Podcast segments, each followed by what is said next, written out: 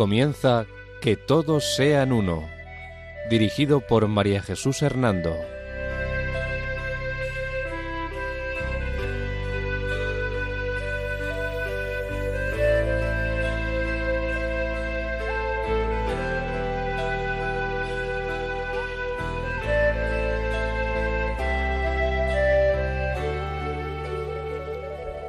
Buenas tardes, queridos oyentes de Radio María. Un domingo más, bajo la protección de María, volvemos a estar con ustedes en este programa titulado Que todos sean uno. La dirección del programa corre a cargo de María Jesús Hernando. Y a mi lado tengo como colaborador a Eduardo Ángel Quiles. Buenas tardes, queridos oyentes.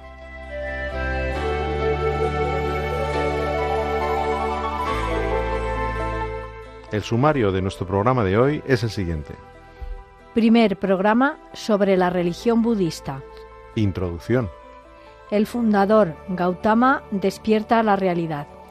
La gran renuncia, el engaño de los extremos y el camino hacia el no retorno. El anuncio de la vía media o camino de salvación. Concepto de Dios en el budismo, el panteísmo budista y la no equiparación de Buda a Dios. Concepto de la creación en el budismo. Y noción del budismo como religión o como filosofía. Noticias sobre fiestas o calendario interreligioso.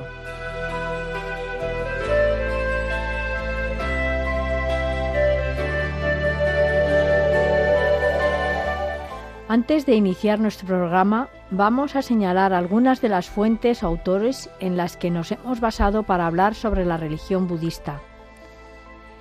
El Agutara Nikaya, del Sutra Pitaka, el Bhagavad Gita, el Dhammapada. Autores como Nesaki, Konse, Dumoulin, Eliot, Lamotte, Nakamura, Raymond Panikar, Jesús López Gay, Henry de Libac y María Jesús Hernando. María Jesús, después de referirnos a las fuentes en las que te vas a basar para hablar sobre el budismo, quizás podrías comenzar haciéndonos una pequeña introducción sobre esta religión. Por supuesto, Eduardo. Verás, el budismo es un término usado en Occidente. En sánscrito y otras lenguas orientales es posible referirse a las enseñanzas del despierto sobre la ley natural, Buda Dharma, o la comunidad de budistas, Sangha. Buda es un título sánscrito que significa quien ha despertado. La aparición de esta religión, fundada por Siddhartha Gautama, príncipe perteneciente a la primera casta de la religión hinduista y que debido a la iluminación que obtuvo comenzó a llamarse Buda, tuvo lugar al norte de la India, en la región de Nepal, cerca de Benares, que actualmente es un sitio sagrado de peregrinación budista. ¿Y qué nos puedes decir sobre el fundador del budismo? Fue Siddhartha Gautama, como de alguna forma te acabo de referir. Y la India eh, fue el país de, natal de, este hombre, ¿no? de Siddhartha Gautama. Eh, este lugar eh, fue donde vivió sus primeras experiencias religiosos salvíficas, allí en, en Benares. En la India, la doctrina de, de, Buda, de Siddhartha Gautama, que después sería el iluminado Buda, eh, supuso una verdadera revolución, puesto que afirmaba la inexistencia de Dios y del alma, así como la insustanciabilidad de las cosas. Además, el iluminado rechazaba la concepción de unidad de un principio inmutable con el hombre y el mundo, silenciando la presencia de un absoluto y proponiendo su doctrina como ideal de iluminación. ¿Y cuál sería la prehistoria del budismo? Es la religión hinduista la prehistoria del budismo y es a la que pertenecía Gautama, Siddhartha Gautama. Esta tenía tres caminos fundamentales de espiritualidad, que eran el camino de la acción, karma, que ponía su acento en el valor de los ritos y las acciones como fruto de la gracia de Dios, el camino del conocimiento, jnana, que subraya la verdadera gnosis del conocimiento y su valor soteriológico, y el camino de la devoción o amor, bhakti, que ponía eh, al amor como medio de unión con el Señor. No sé si recordarás que de todo esto hablamos cuando estuvimos, eh, bueno, pues desarrollando toda la temática de, de, la religión hinduista aquí en el programa. Y alguna, María Jesús, y, de estas tres vías brahmánicas se había interrogado acerca de la influencia que el sufrimiento tiene en la salvación del hombre? No, ninguna de estas tres vías brahmánicas se había interrogado sobre esta influencia del sufrimiento en la salvación del ser humano.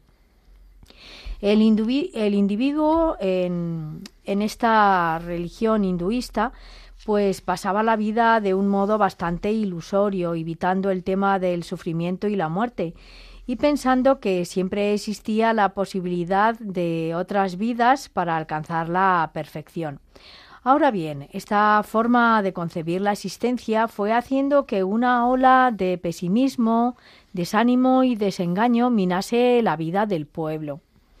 Entiendo que en ese ambiente es en el que Siddhartha nació y de alguna manera en el, que trató de descubrir la causa de ese desánimo y el deseo y el dolor, ¿no? Digo, Así es, así es.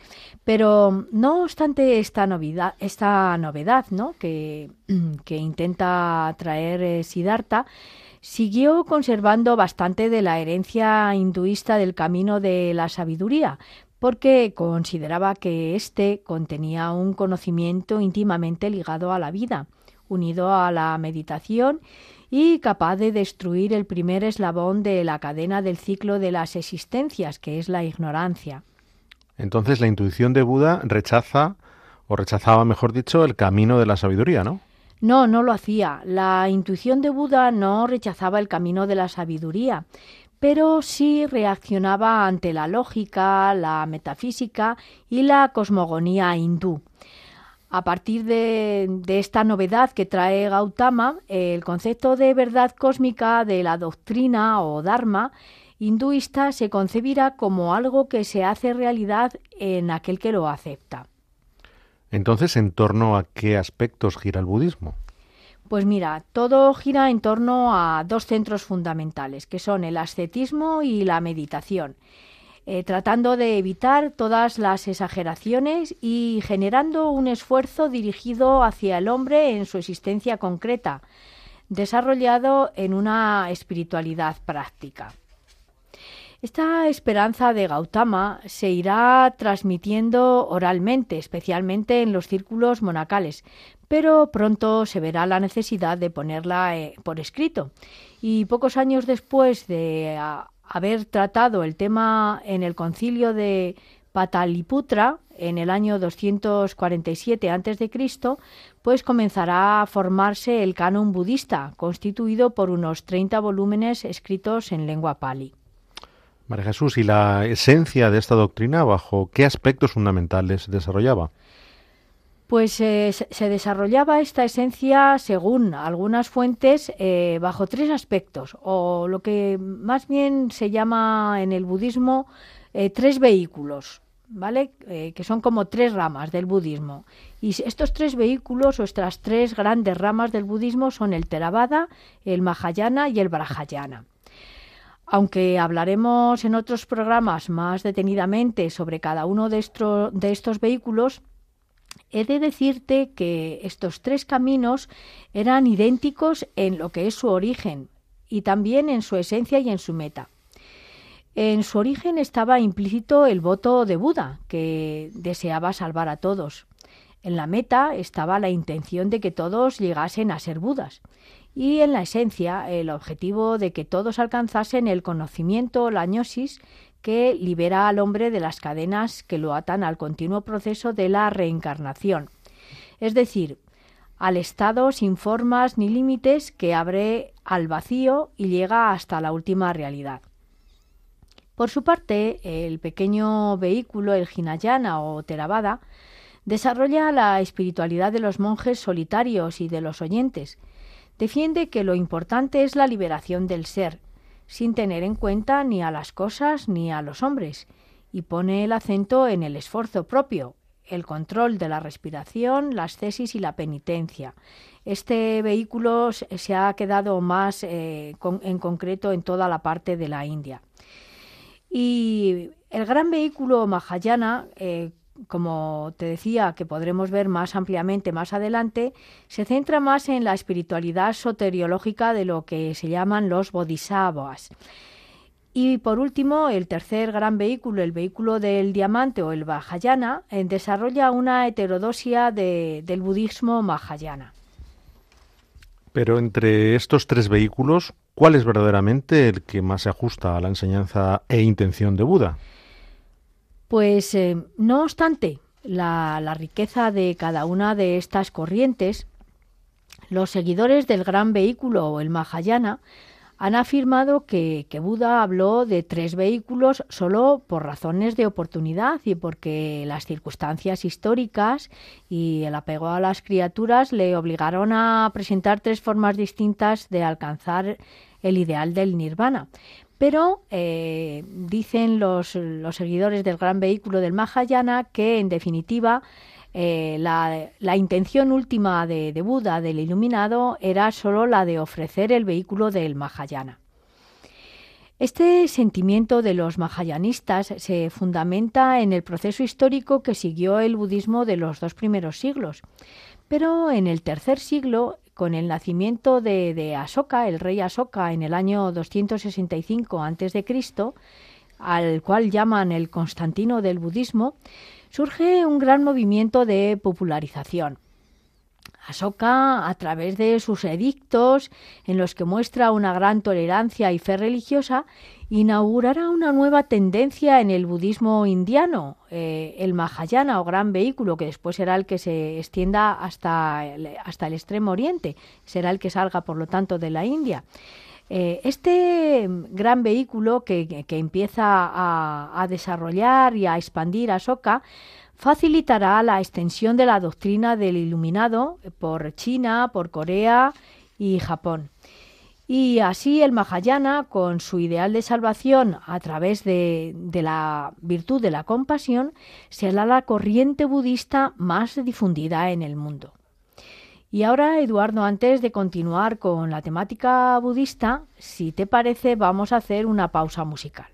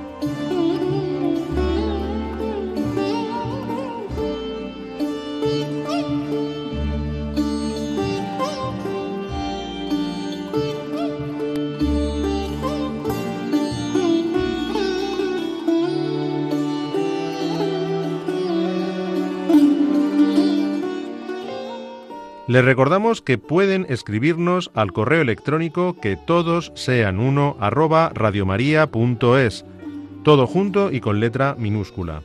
Repetimos, que todos sean uno arroba radiomaria.es.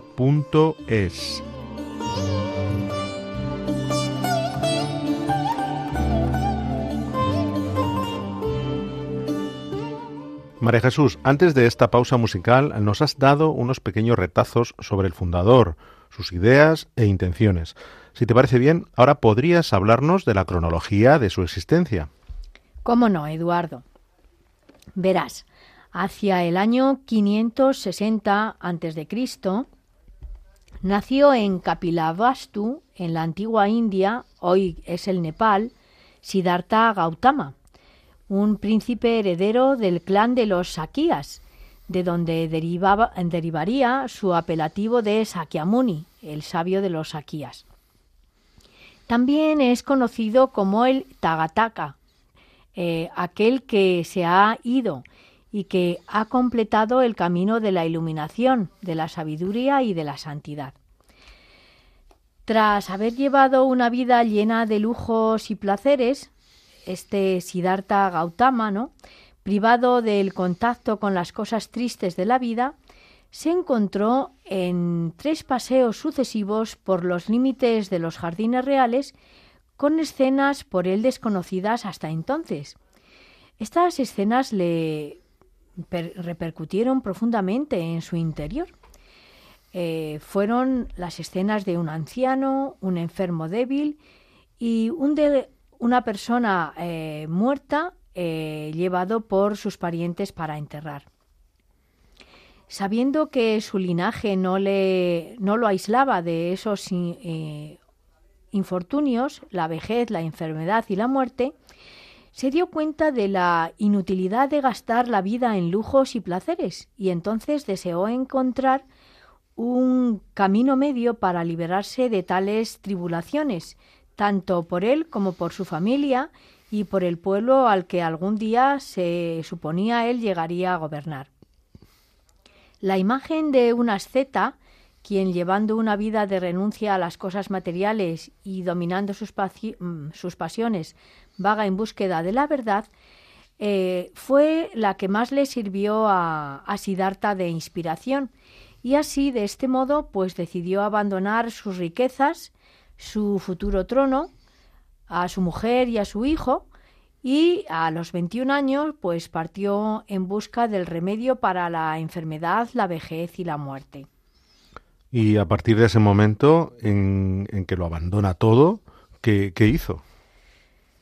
Pues a sus 21 años, después de contemplar los, eh, las cuatro escenas que te he comentado antes, ¿no? que fueron la enfermedad, la vejez, la muerte y aún asceta, decidió iniciar una búsqueda personal para investigar el problema del sufrimiento. A esta decisión es a lo que se conoce en el budismo como la gran renuncia. Eh, se unió eh, en este momento al entonces numeroso y heterogéneo movimiento hindú de los mm, esramas o esramanás, que son vagabundos religiosos mendicantes, renunciando a todos los bienes, a la herencia, a su posición social para conseguir eh, pues las prácticas religiosas y ascéticas que practicaban estos monjes. Y María Jesús, ¿cuánto tiempo estuvo con los ramanás? Mm, estuvo, parece ser que unos seis años. Durante este tiempo aprendió las enseñanzas de los grandes maestros espirituales de la época y siguió prácticas extremas de automortificación. Pero verás, al darse cuenta de que eso no le llevaba a encontrar las respuestas ni a liberarse del sufrimiento, pues abandonó las prácticas extremas y se dio cuenta de que las prácticas extremas no son buenas. Y se dice en la, en la leyenda budista ¿no? que sentado bajo una higuera, que es el árbol sagrado para la tradición oriental, pues eh, sentado bajo este, eh, esta higuera, ¿no? meditó hasta lograr eh, o hasta encontrar la sabiduría trascendiente Y dicen eh, esta leyenda, ¿no? Que Buda contaba que en esos momentos vio pasar ante sí las imágenes de sus anteriores existencias, a los seres eh, cometiendo actos y recibiendo los efectos de sus acciones, naciendo, creciendo, envejeciendo y muriendo. Y una y otra vez en las distintas vías de existencia arrastrados por la fuerza de sus actos, sus deseos, su ignorancia, sus pasiones, es decir, sin conseguir salir de este continuo ciclo de, dolor y de sufrimiento. ¿Y cuántos años tenía en este momento de crisis existencial el príncipe Siddhartha? Pues eh, se cree que tenía unos 35 años. Y en este momento de crisis, tras el esfuerzo intelectual intenso y doloroso, se convirtió en Buda, es decir, en un despierto, en un iluminado. Entonces Buda significa iluminado, ¿no? Cierto. Pero te sigo contando que en este momento Siddhartha eh, se dio cuenta, después de casi morirse de hambre a causa de un estricto ascetismo, que la moderación entre los extremos de la mortificación y la indulgencia lograba incrementar sus energías, su lucidez y su meditación. Con este hallazgo, que llamó camino medio, comió algo y se sentó en la posición de la flor del loto, que es la flor del loto eh, y sentado bajo la higuera o el bodhi, como te decía, el árbol sagrado de la vida, pues se sentó en ella con la promesa de no levantarse hasta hallar la solución al sufrimiento y ser un iluminado, ser un Buda. Luego entiendo que Siddhartha siguió una especie de camino hacia el no retorno. Así es, así es, Eduardo. Siddhartha atravesó distintas etapas de meditación. En la primera parte de, la noche, bueno, eh, Digo la noche, pero en realidad no fue una sola noche, fue bastante tiempo, ¿no? Aunque se, se relata eh, como en noches por el sentido simbólico, ¿no? En la primera parte de la noche logró el conocimiento de sus existencias anteriores. Durante la segunda parte de, de esa noche simbólica, que, que lleva consigo tiempo, pues dicen que alcanzó el conocimiento de ver seres morir y renacer de acuerdo con la naturaleza de sus, de sus acciones, es decir, de cómo se habían comportado en la vida que habían tenido. Y durante la última parte de la noche, pues eh, purificó su mente y tuvo un entendimiento directo de, las, de lo que se llama o de lo que él intuyó y llamó eh, la claridad de esa iluminación que denominó las cuatro nobles verdades, Katari, Arilla, Sakani. ¿Y en esta meditación profunda mm, no tuvo tentaciones o deseos de abandonarla? Claro que sí que las tuvo. Como última prueba, eh, dice eh, esta leyenda budista que se le presentó Mara, el maligno, o la tentación a la maldad, quien le hizo pasar por una serie de tentaciones. Sin embargo, Siddhartha no cayó en estas tentaciones, con lo que logró ser libre del aferramiento a las pasiones, pero sin represión de éstas, destruyendo la cuarta y quinta cadena de lo que es el samsara, de lo que es esa última parte de las reencarnaciones. Y al final, pues eh, dice que conoció que había logrado un estado definitivo de no retorno, ¿no? Eh, este estado definitivo de no retorno es lo que se conoce como un estado de paz absoluta y que es más conocido con el nombre de nirvana, que por así decirlo significa cese del sufrimiento. Eso es lo que viene a significar el estado del nirvana o la palabra nirvana, ¿no? Pero que no es posible eh, describir en definitiva eh, con el lenguaje, ¿no? Eh, ¿Qué es exactamente el nirvana? En ese momento dijo Buda, hecho está lo que debía hacerse, ¿no? Y bueno, pues a partir de ahí entendió que había alcanzado la iluminación entendió que sabía qué tenía que hacer en el futuro. ¿Y qué hizo tras alcanzar esa iluminación? Pues tras alcanzar esta iluminación, esta budeidad, ¿no? Dedicó su vida a propagar sus enseñanzas en el norte de la India. La iluminación de Gautama ciertamente es el punto de partida histórico del, del budismo, ¿no? La enseñanza que Buda transmitió sobre esta iluminación es que todo hombre, todo hombre puede alcanzar el nirvana, según Buda, ¿no? Puede alcanzar esta iluminación. Todos los seres, según él, por sus propias fuerzas, por sus propias fuerzas y con su único potencial, pueden lograr el cese del sufrimiento y comprender la naturaleza body, la naturaleza iluminada. Fíjate que entonces no se cree que haya ningún ser trascendente, por lo tanto, que te pueda ayudar a hacer tu camino de salvación. Eres tú el que por tus propias fuerzas solo tú mismo puedes conseguirlo. ¿Comenzó entonces el anuncio de la vía media o eh, camino de salvación que comentabas? Sí, sí, sí. Eh, movido por, por, su compasión, eh, por su compasión hacia los hombres y viendo que aunque era difícil comprender la verdad que acababa él de descubrir, había algunos seres cuyos ojos estaban cubiertos solamente por un suave velo de ignorancia, es decir, que, ignoraban cuál era la verdadera realidad, ¿no? Y entonces, eh, pues Buda decidió permanecer en el mundo para tratar de ayudar a los seres eh, a que despertasen, es decir, a los seres humanos a que despertasen y saliesen de, del samsara, ¿no? De, de, la rueda de nacimientos y muertes sucesivas, es decir, de la, de la rueda de la reencarnación. ¿Y durante cuántos años estuvo difundiendo sus enseñanzas? Pues mm, parece ser que estuvo durante 45 años difundiendo estas enseñanzas y exponiendo las leyes que, descubrió y también adecuando sus palabras según el auditorio al que se dirigía y también eh, a, la vez de todo esto dejando un excelente ejemplo y una gran guía para la humanidad, lo que sirvió de base para lo que hoy conocemos con el nombre del budismo, Buda Dharma eh, o la enseñanza de Buda.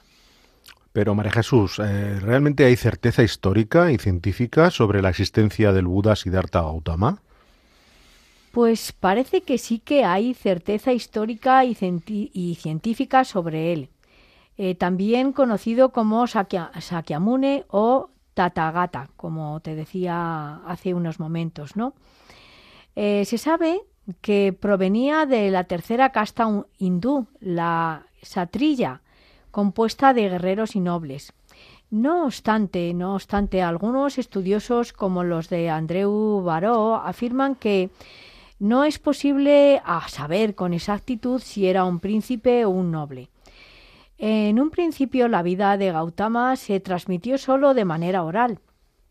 En la primera compilación escrita del budismo, llamada el Canon Pali, ¿verdad?, que son los escritos del budismo, los hechos de su vida aparecen de manera bastante dispersa.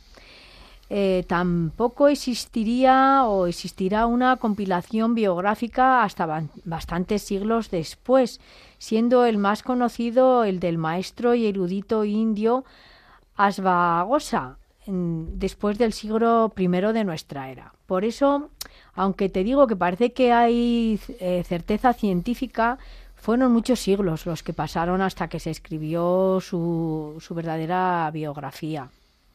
¿Y la gente que escuchaba y seguía a Buda lo consideraba como una especie de ser divino? No, no. De hecho, no existe para el budismo lo que se puede llamar Dios, para el verdadero budismo. Otra cosa son luego las sectas, ¿eh? que, que se derivan del budismo. Eh, pero para la verdadera esencia del budismo eh, no, no hay ningún ser al que se le pueda llamar Dios o ser único per se, o, es decir, un creador o generador de un mundo y de los hombres, una realidad última. No hay, en definitiva, en el budismo un teísmo en los textos y enfoques eh, pues, de su religión. Entonces podríamos decir que el budismo es ateísta. Pues fíjate, no exactamente. Aquí es muy importante tener en cuenta lo que te voy a decir ahora, ¿no? El ateísmo del budismo no debe sorprendernos, ya que el ateísmo tiene una notoria presencia en la historia del pensamiento indio. La escuela Mimansa, la más ortodoxa de las escuelas del hinduismo, tenía también como una posición atea, es decir, no tenía un teísmo o, o no llamaba a ningún ser superior como Dios, ¿no? Construyendo un importante sistema metafísico que prescindía de la idea de Dios. Además, María Jesús, parece ser que el Samkhya y el yoga también pueden ser considerados con sistemas ateos, ¿no, ¿no es verdad esto?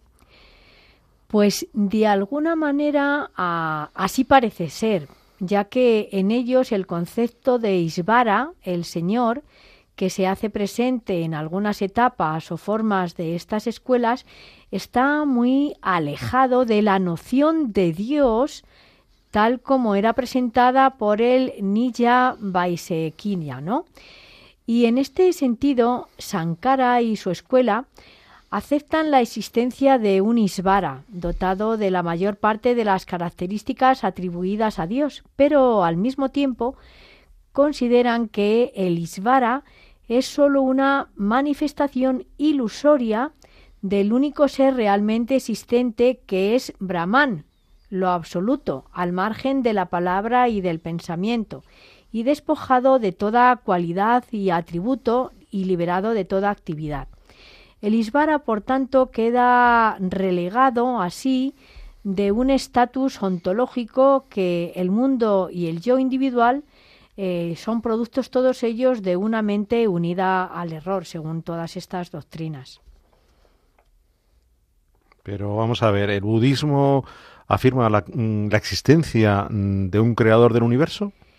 El budismo no afirma a un creador del universo y sus enseñanzas no son percibidas por sus seguidores ni como creencias ni como dogmas, ya que estas mismas animan al practicante a que las cuestiones eh, y a que se investigue y compruebe por sí mismos, ya que sólo así podrán comprenderlas e interiorizarlas. ¿Y afirma la existencia del alma? Pues el budismo también contrasta fuertemente con otras religiones, porque la mayoría de sus escuelas niegan la existencia del alma, es decir, de una esencia, de un sí mismo y de un yo duradero. Como un intento de explicar el universo, su origen y situación del hombre en su mundo, la idea de Dios se encuentra poco convincente por la que los antiguos, eh, o sea, por los antiguos pensadores budistas. A través de los siglos, los filósofos budistas han formulado argumentos detallados para refutar la doctrina de un Dios creador. Debe ser de interés para comparar estas con la forma en que los filósofos occidentales han refutado las pruebas teológicas de la existencia de Dios. Entonces, María Jesús, si el budismo no habla de un Dios creador, entiendo que tampoco lo hace de la existencia de seres sobrenaturales, ¿no?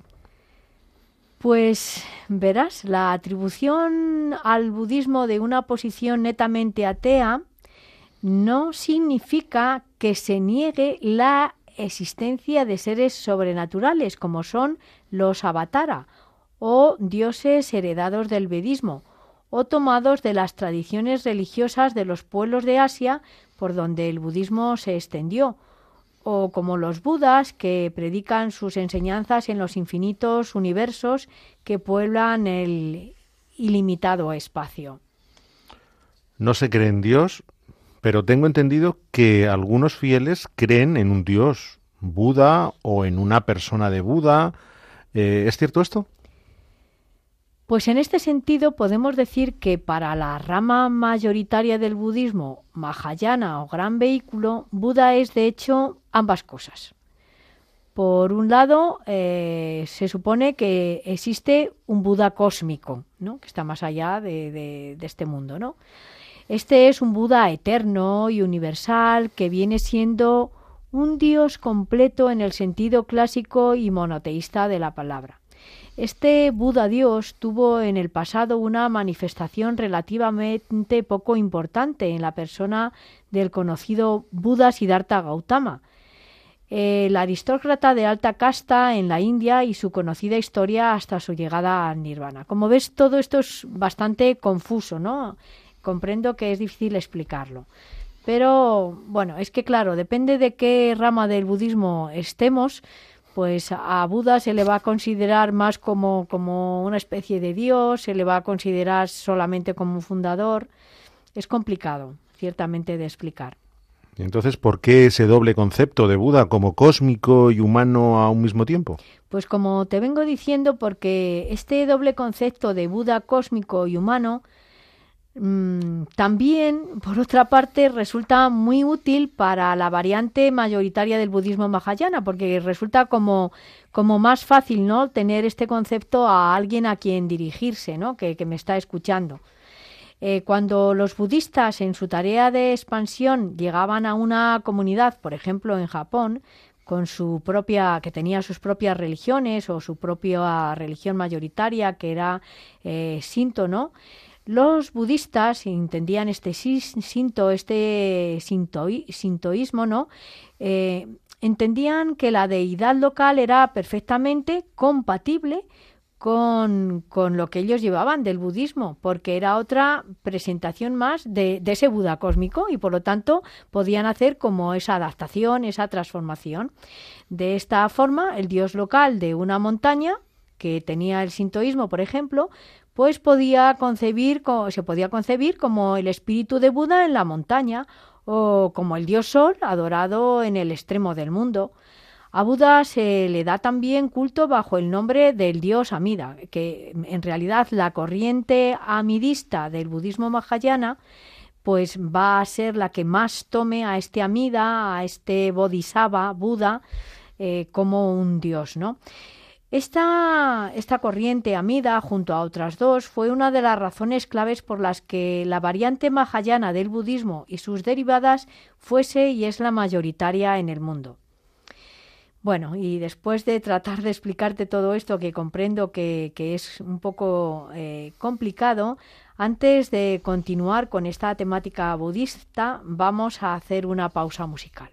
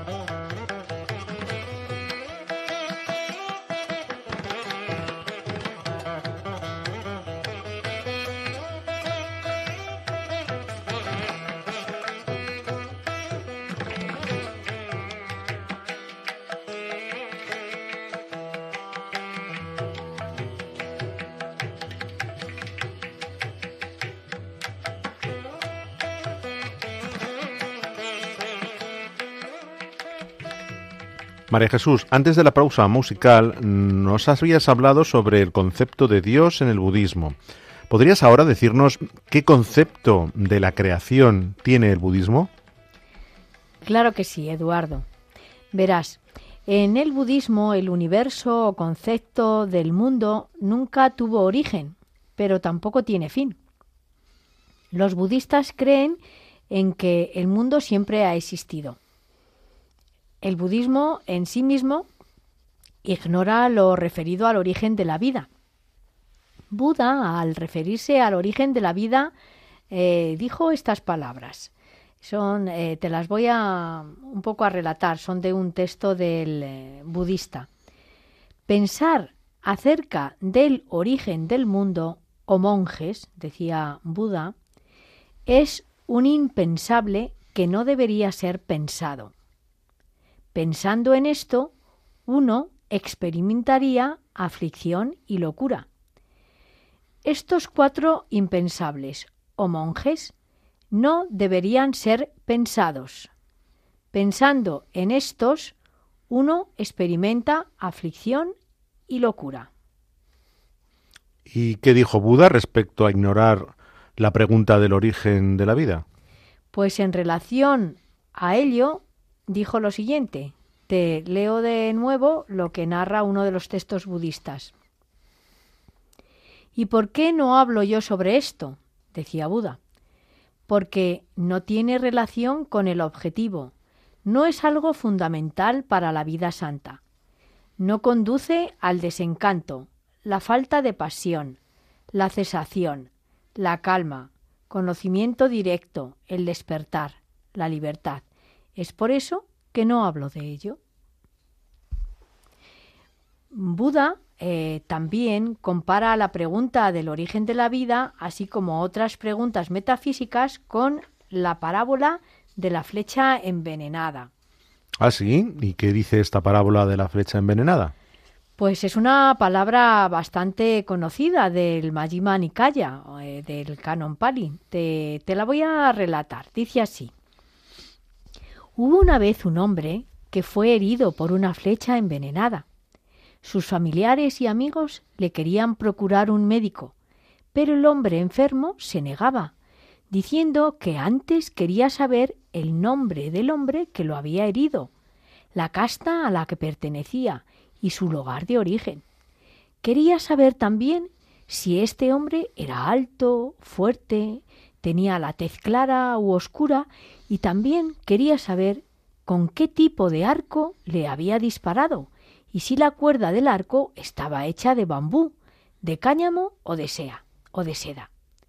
Decía que quería saber si la pluma de la flecha provenía de un halcón, de un buitre o de un pavo real.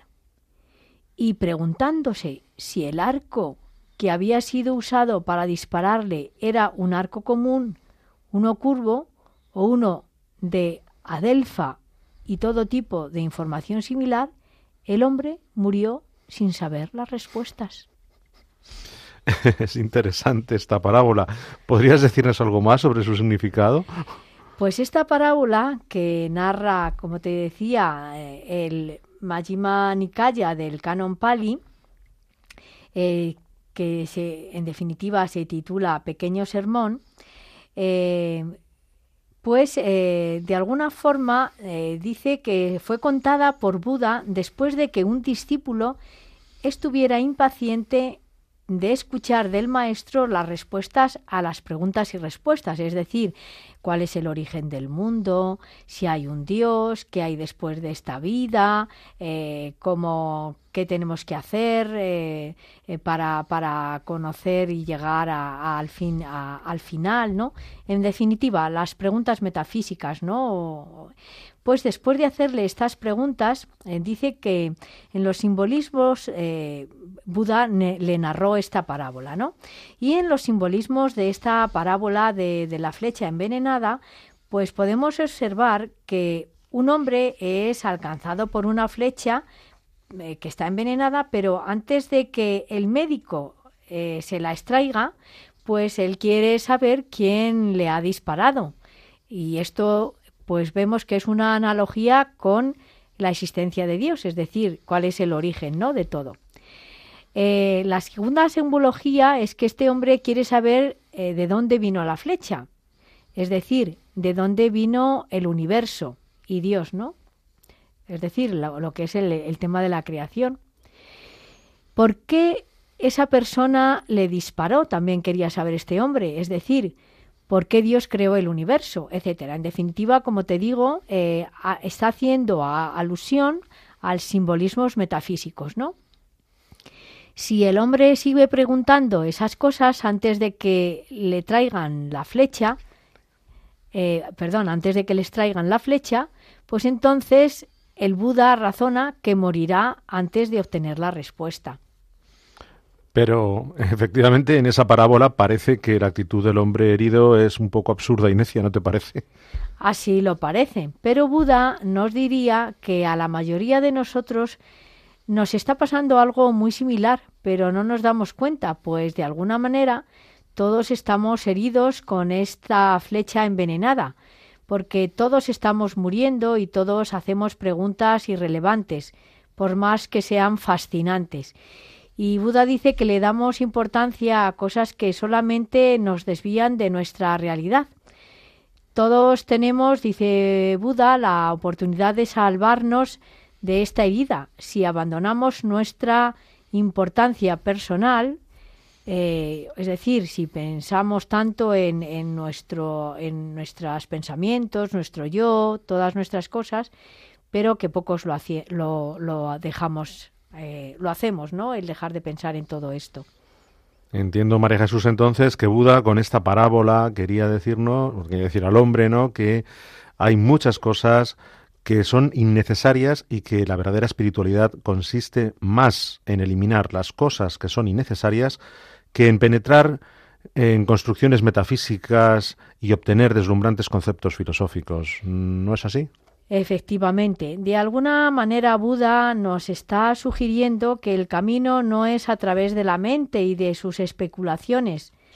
La mente es que es eh, mm, incesante en su duda y en su deseo y que te deje laberintos espectrales a la velocidad del pensamiento eh, pues no es bueno, ¿no? Sino que el sendero se abre o se debe de abrir a través de la acción que responde a lo que es necesario, es decir, eh, a la conducta que es en la armonía con la ley. En la parábola de la flecha, eh, la tragedia es inmediata y significa que el egoísmo es la base de la existencia moral mientras que el ser humano eh, viva apegado a un código de intereses personales, justificando el error y malinterpretando los patrones universales a su alrededor, pues nunca podrá conocer la libertad más allá del dolor. Mm, mm. Quiero añadir a esto, eh, vale, que, que Buda dice que no hay que preguntarse por Dios ni por la creación, pero claro, hemos de tener presente que cuando nosotros nos preguntamos por un Dios y una creación, estamos en el cristianismo, por ejemplo, o en las religiones que creemos en un Dios, estamos eh, creyendo que es que este Dios nos va a ayudar, que este Dios nos va a ayudar en esa práctica de la vida, cosa que Buda ignora. No sé si me explico, ¿vale? Bien, pero bueno, seguimos hablando del budismo. Sí, sí, yo te quería comentar que luego, un poco conectando con lo que decíamos, que a través de esta parábola, ¿no?, de la flecha, se nos está quizás queriendo decir que el budismo toma la posición de que cuando un hombre se da cuenta que está viviendo de manera incorrecta, es su obligación moral mm, rectificar su carácter. Así me parece a mí que es, ¿no? Eh, todo ello quiere invitar a los fieles budistas a examinar su propia conciencia, ver qué es lo necesario y qué es aquello que se debe priorizar. Eh, María Jesús, con todo esto que me estás diciendo, tengo la sensación de que Buda enseñó una filosofía bastante práctica. ¿No es esto cierto? Aparentemente eh, así parece, y parece una filosofía bastante práctica. Pero luego iremos viendo que a pesar de todo esto, el budismo se basa también en ideas muy abstractas y difíciles de comprender. Ya lo iremos viendo. A pesar de todo esto que parece tan sencillo en la parábola de la flecha, ya verás cómo se complica. Ahora, por el momento, podemos decir que Buda, al igual que grandes maestros como Pitágoras, Sócrates o Lao Tse, enseñó una filosofía práctica orientada a liberar al ser humano de la ignorancia y el sufrimiento que es eh, el sufrimiento es la consecuencia de la ignorancia, ¿no? Así lo decía Buda. Eh, el iluminado, como estos grandes sabios, pensaba que era baladí intentar definir aquello que es infinito, inefable e inconmensurable, puesto que cualquier cosa que digamos sobre lo absoluto será solamente una proyección condicionada de nuestra, de nuestra mente. A veces es mejor, decía Buda, ocuparse de cosas más sencillas. Un camino de mil kilómetros empieza por un solo paso, como dice Tao, ¿no? Observo entonces, María Jesús, que el budismo se preocupa menos de responder a preguntas como el origen de la vida y más aún, o sea, se preocupa más por el objetivo de salvarse a sí mismo y a otras personas del sufrimiento mediante la llegada del nirvana. De alguna manera así podríamos afirmarlo. Y ahora, si te parece, vamos a ver si el budismo es visto como una religión o simple filosofía de la, de la vida. Sí, sí, me parece muy interesante. Háblanos de ello, por favor.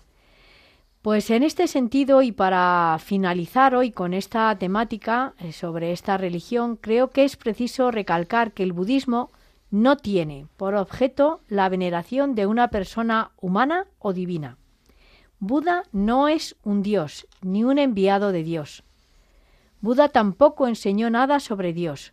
Lo importante es su enseñanza o doctrina orientada a eliminar el deseo que perturba la vida de las personas y eh, conducirlas a sobre eh, a lo que es o Buda llama el nirvana. Y ahora, Eduardo, vamos a dar eh, noticias sobre el ámbito interreligioso.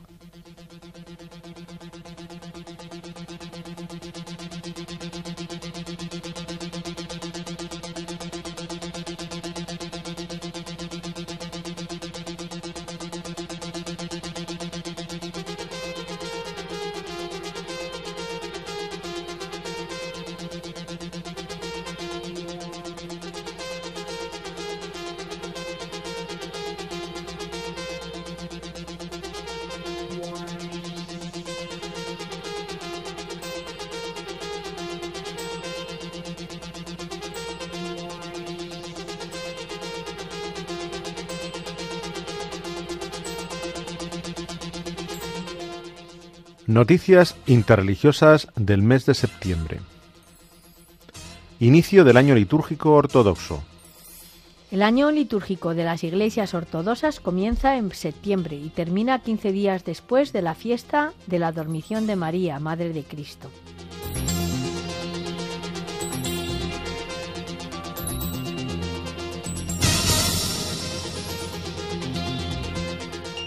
Fiesta china de Zongyu. La fiesta del medio otoño o Songqiu se celebra en China el día 15 del octavo mes lunar, más o menos hacia el 10 de septiembre. Durante, de este, eh, en este caso, de este año 2022, porque son meses lunares. Durante este día es tradición reunirse en familia para contemplar la luna llena de noche y degustar los típicos pasteles de luna, mukakis, también es típico cortar una sandía en forma de flor del loto que simboliza la felicidad y el bienestar.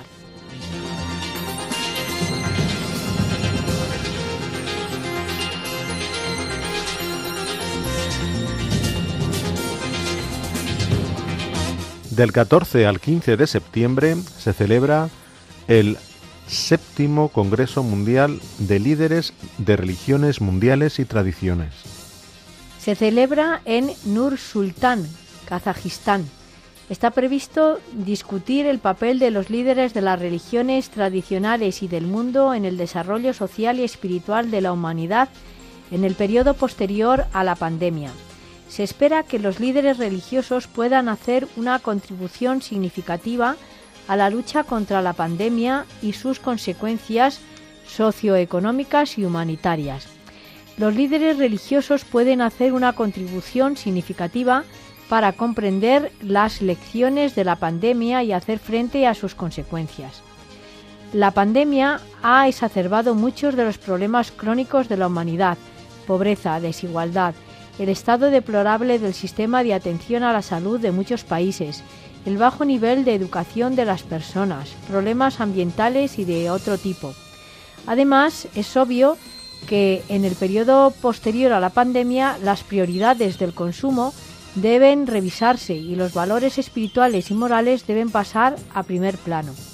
Así lo dijo eh, Manuel Ajimbahei, presidente del Senado del Parlamento de Kazajistán. Es importante el papel de Kazajistán en la promoción del diálogo interreligioso y mundial y así pues lo ha sido este día de, celebración ¿no? que, se ha tenido de los líderes mundiales.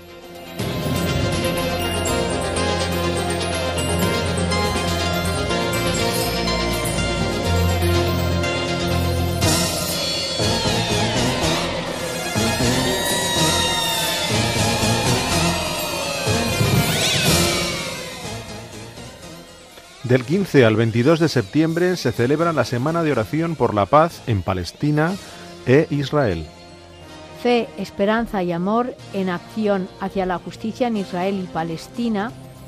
La celebración de la Semana por la Paz en Palestina e Israel, que ha sido del, 25, del 15 al 22 de septiembre, será una oportunidad para que el mundo sea eh, y, se, y se haga una oración con el propósito de rogar por el fin de la eh, ocupación de Palestina. Durante esta semana eh, se incluirá la celebración eh, o se incluyó la celebración del Día Internacional de Oración por la Paz.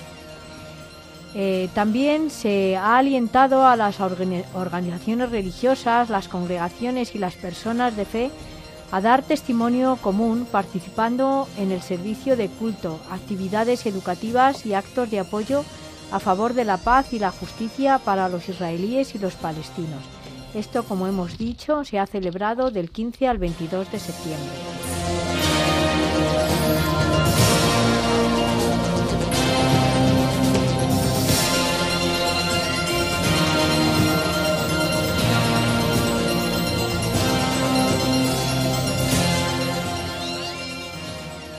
El día 21 de septiembre se celebra el Día Internacional de la Paz. La Asamblea General de las Naciones Unidas proclamó el 21 de septiembre como Día Internacional de la Paz. El tema de, este año 2022 para el Día Internacional de la Paz ha sido Pon fin al racismo, construye la paz. Únete a las Naciones Unidas en nuestro empeño de hacer realidad la visión de un mundo libre de racismo y discriminación racial, un mundo en el que la compasión y la empatía supere a la sospecha y el odio, un mundo del que podamos estar orgullosos. Les recordamos que pueden escribirnos al correo electrónico que todos sean uno arroba todo junto y con letra minúscula. Repetimos, que todos sean uno arroba radiomaria.es.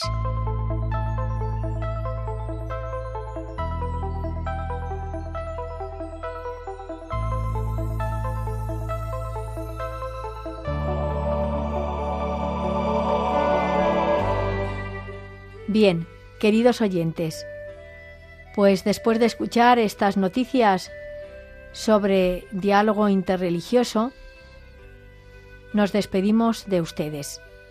La dirección del programa ha corrido a cargo de María Jesús Hernando. Y a mi lado ha estado como colaborador Eduardo Ángel Quiles. Hasta dentro de 15 días, si Dios quiere. Que María nos guíe en nuestro caminar y en la búsqueda del diálogo ecuménico e interreligioso. Buenas tardes y gracias por escucharnos. Han escuchado Que todos sean uno un programa dirigido por María Jesús Hernando.